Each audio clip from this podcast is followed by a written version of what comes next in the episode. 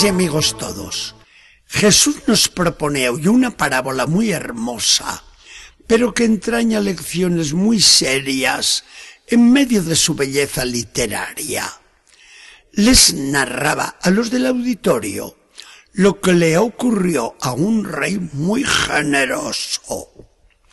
El monarca celebraba la boda de su hijo, heredero del trono, y naturalmente preparó una fiesta descomunal en torno a un banquete espléndido. Cualquiera diría que los invitados acudirían en tropel a la fiesta, pero se formó una frialdad glacial en la corte. El rey mandó a sus pajes a llamar a los invitados, pero estos se hacían al sordo. Nuevo aviso lleno de apremio. Vengan, que está todo preparado. Se han matado las reses más cebadas. Las mesas abundan en vinos exquisitos y la fiesta se presenta animadísima. Nueva decepción y más grave que la primera, porque los invitados, aparte de no aceptar, agarraron a los pajes, los insultaron y hasta mataron a los que les vino en gana. Enterado de todo el rey, monta en cólera y manda furioso a sus soldados. Maten a todos esos asesinos, incendien sus casas y hasta la ciudad entera.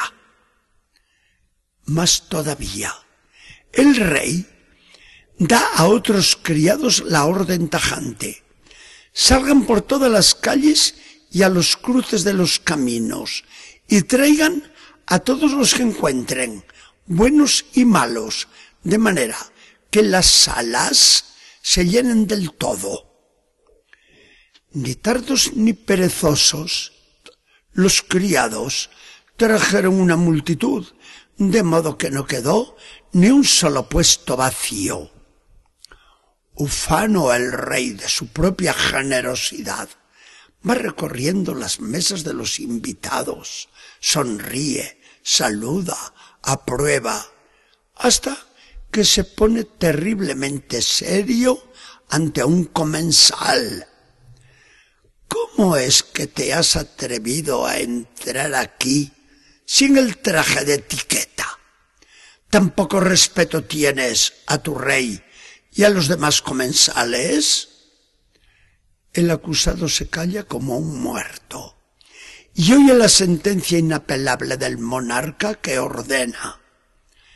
Átenlo bien de pies y manos y llévenlo fuera. Arrójenlo en la oscuridad de la cárcel y allí que llore y que se consuma. Esta es la parábola desconcertante contada por Jesús. Desconcertante porque no se entiende la actitud de los invitados. ¿Cómo podían despreciar un banquete espléndido y una fiesta divertidísima, ofrecidos y preparados nada menos que por el rey? Pero esto que es inexplicable en un plan humano, fue y sigue siendo la realidad tremenda en el plan de la salvación.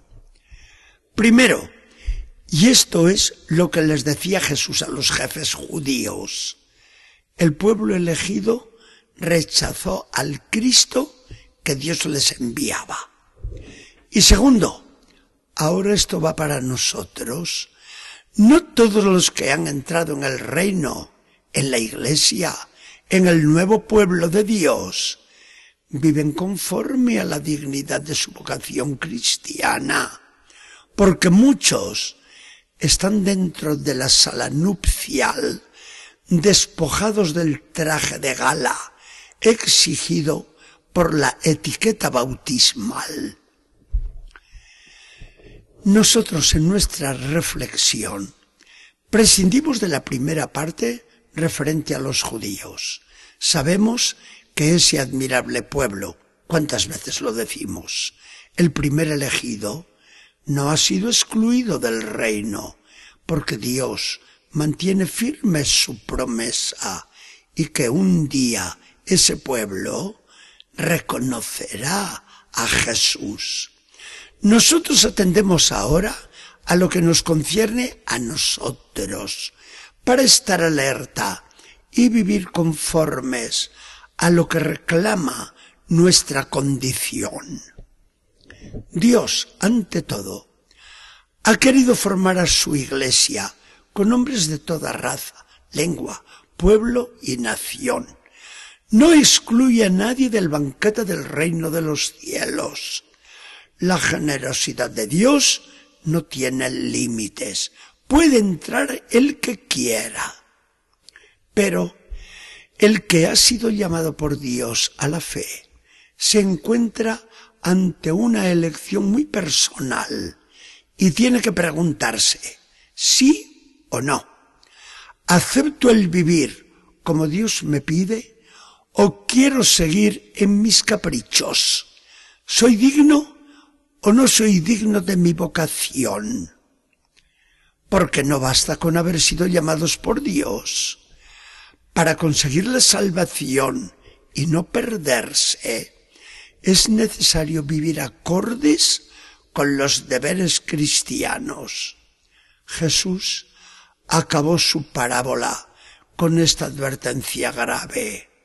Son muchos los llamados, pero pocos los escogidos.